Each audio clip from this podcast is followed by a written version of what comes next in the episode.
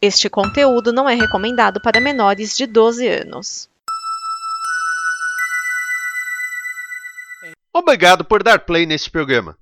Em nome das pessoas que o fizeram, peço que vocês peçam sua opinião nos comentários e considerem nos apoiar na campanha de apoio, seja no Apoia-se ou no PicPay. As informações e os comentários estão em nosso site comboconteúdo.com. Agora, fique com o programa.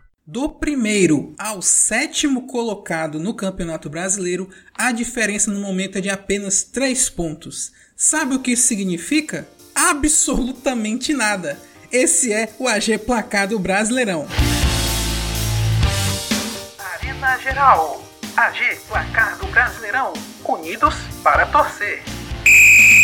Geraldo Geraldo do meu Brasil Varonil, seja muito bem-vindo, seja muito bem-vinda a mais uma edição do AG Placado Brasileirão, seu resumão do fim de semana do Campeonato Brasileiro, essa edição de número 90, exatamente, já estamos há 3 anos no ar e agora nós estamos vendo o Campeonato Brasileiro de 2022, a rodada de número 7. Como nossos adorados clubes se saíram nesse fim de semana de muito futebol, lembrando que uma das partidas dessa rodada já aconteceu na semana passada. RB Bragantino e Atlético Mineiro empataram em 1 a 1. Então temos nove jogos para comentar e vamos logo ao que interessa, jogos da semana. Depois de mais uma polêmica gigantesca no clube, dessa vez por causa de um comentário do treinador Paulo Souza sobre o goleiro Diego Alves do Flamengo, a polêmica foi grande, deu um fuá medonho, mas o pessoal conseguiu ali aparar as arestas e o Flamengo venceu o Goiás por 1 a 0 no Maracanã. Com casa cheia, o torcedor viu Pedro fazer o gol da vitória rubro-negra. No entanto, Apodi no fim do jogo quase empata a partida perdendo um gol inacreditável.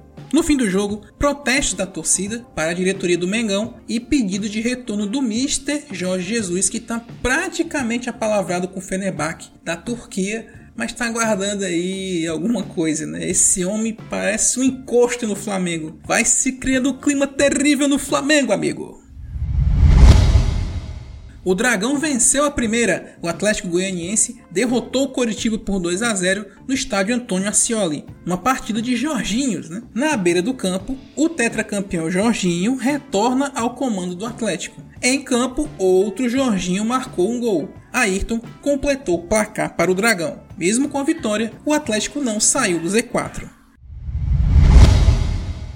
Em mais um jogo decidido pelo VAR, Santos e Ceará ficaram no 0 a 0 na Arena Barueri. Pela primeira vez jogando fora da Vila Belmiro com o mando de campo seu e com o público após o início da pandemia, o Peixe até que tentou, mas não passou pela defesa do Vozão. Bem, passou uma vez com Léo Batistão no início do segundo tempo. Porém, com auxílio do árbitro de vídeo, o juiz anulou o gol por conta de falta na origem do lance. O Vozão também chiou por conta de uma expulsão de Richard, um 0 a 0 que foi ruim para todo mundo, até para a arbitragem.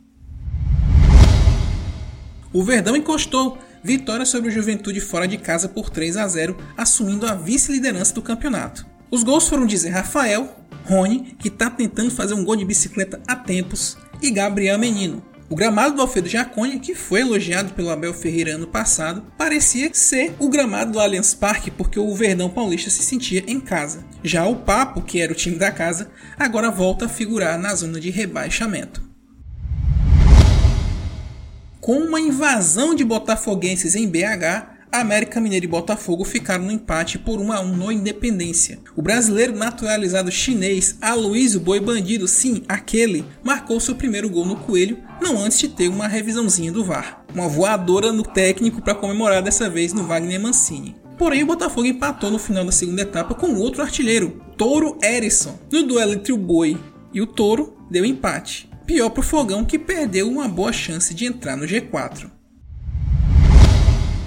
Não é jovem contra Juma, mas Cuiabá Internacional ficaram no 1x1 na Arena Pantanal e foi um jogo cheio de provocações. Teve lei do ex com gol de Valdívia para o Dourado, com uma cobrança de falta que contou com a pichotada do Daniel. Teve expulsão de treinador, o Luiz Fernando e o Bel do Cuiabá foi expulso ao se envolver em confusão com jogadores de Pena e Moisés. Teve lance polêmico avaliado pelo VAR, um pênalti para os gaúchos que foi convertido por Depena. O resultado foi polêmico e ruim para ambos, pois não sobem na classificação.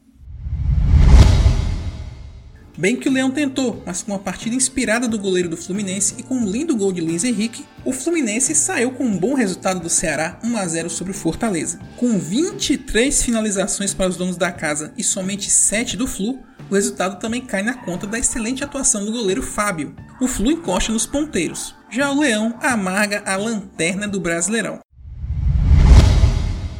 Quase foi dessa vez. No majestoso, Corinthians e São Paulo ficaram no empate por 1 a 1 na Neoquímica Arena. Além de garantir a liderança, o Timão conserva jejum de nunca ter sido derrotado pelo tricolor na sua nova casa. Não foi por falta de tentativa. No fim do primeiro tempo, tocaram para o Calheri e ele abriu o placar. No entanto, na reta final, Adson deixa tudo igual. Gol esse que vamos ouvir agora. Faz, faz, olha o gol, olha o gol, faz, olha o gol, gol!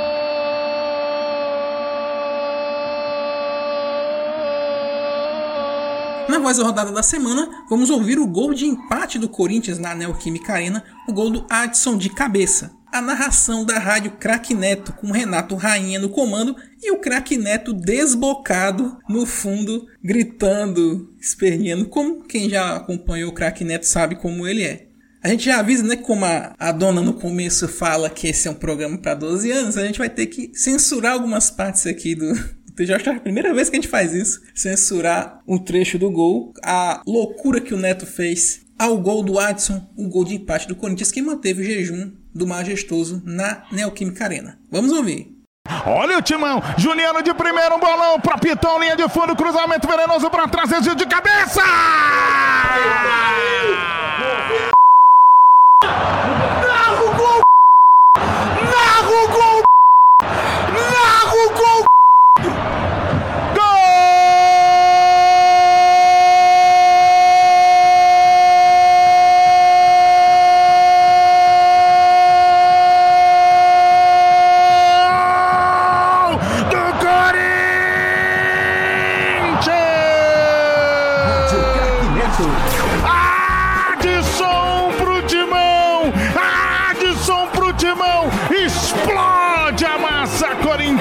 Todo o Brasil.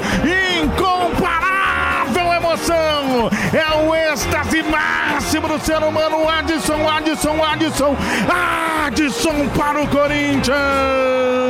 Cruzamento esquerda. O garoto Adson entrou. Cabeceou no canto esquerdo do goleiro. Ele é matador, ele fuzila.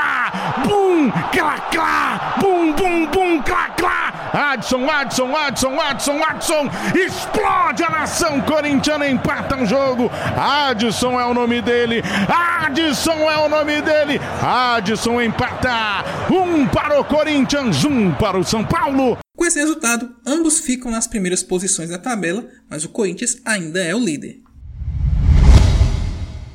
E para fechar, o Furacão venceu o Havaí por 2 a 1 na Arena da Baixada, num jogo, em que, num jogo em que brilhou a estrela de Terans com dois gols logo na primeira etapa. Na segunda etapa, o Leão da Ilha veio para cima e conseguiu diminuir num lance totalmente inusitado. Sente o drama. Dentinho foi derrubado em cima da linha da grande área, pênalti cobrado por William Potker, que deu uma cavadinha, deixando fácil a defesa para o goleiro Bento, um vacilo. Porém, o Bento espalma em vez de agarrar. Na sobra da cobrança, Kelvin foi tentar afastar a bola, mas Potker entrou na frente e levou o chute. Pênalti de novo. Dessa vez, William Potker não quis saber de firula, bateu direitinho e diminuiu para o Havaí. O resultado alivia um pouco a pressão sobre o Atlético Paranaense e impede o Havaí de chegar no G4.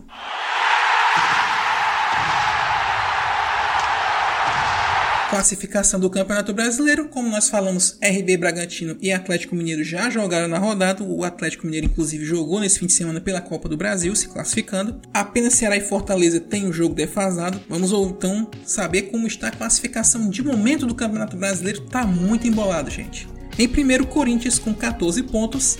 Em segundo, o Palmeiras com 12. E aí vem a galera do 12 pontos. São Paulo em terceiro com 12, Atlético Mineiro em quarto com 12, da fase classificatória da Libertadores, Botafogo com 12, Santos com 11 na sexta colocação.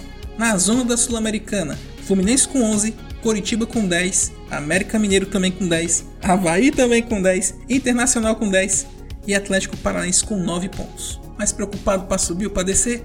Bragantino e Flamengo com 9, Goiás e Cuiabá com 8. No Z4, Atlético Goianiense com 6, Juventude também com 6, Ceará 5, Fortaleza 1 ponto ganho. Ceará e Fortaleza tem um jogo a menos.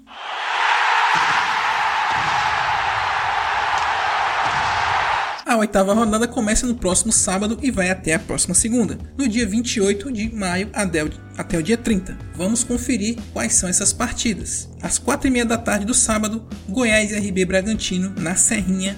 7 da noite, São Paulo e Ceará no Morumbi.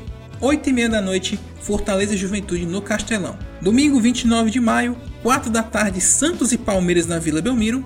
Coritiba e Botafogo no Couto Pereira. 6 da noite, Fla-Flu, Fluminense e Flamengo no Maracanã. Corinthians e América Mineiro na Neoquímica Arena. Cuiabá e Atlético Paranaense na Arena Pantanal. 7 da noite, Atlético Mineiro e Havaí no Mineirão. E na segunda-feira, fechando a rodada do dia 30, 8 da noite, Internacional e Atlético Goianiense no Beira Rio. E é isso, gente. Esse é o AG Placar do Brasileirão. Nós somos a Arena Geral, contamos o lado B do esporte para você. É só acessar o nosso site arenageral.com.br para conhecer um pouco mais do nosso trabalho e também nossas redes sociais: Twitter, Facebook, Instagram e YouTube. Esse é um projeto com parceria da Combo Conteúdo, que é um site que promove várias produções audiovisuais, não só podcast. É só acessar comoconteúdo.com para você conhecer esses projetos e também o financiamento coletivo para que mais projetos como esse possam surgir e os que já existem possam se manter com esse nível como conteúdo de qualidade. Beleza, gente? No mais é isso. Esse foi a edição número 90. Semana que vem estamos de volta na próxima terça. Não esqueça, nos ouvimos lá. Abraço a todos. Até a próxima.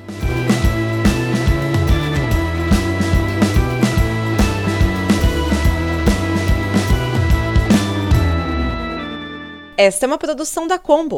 Confira todo o conteúdo do amanhã em nosso site comboconteúdo.com.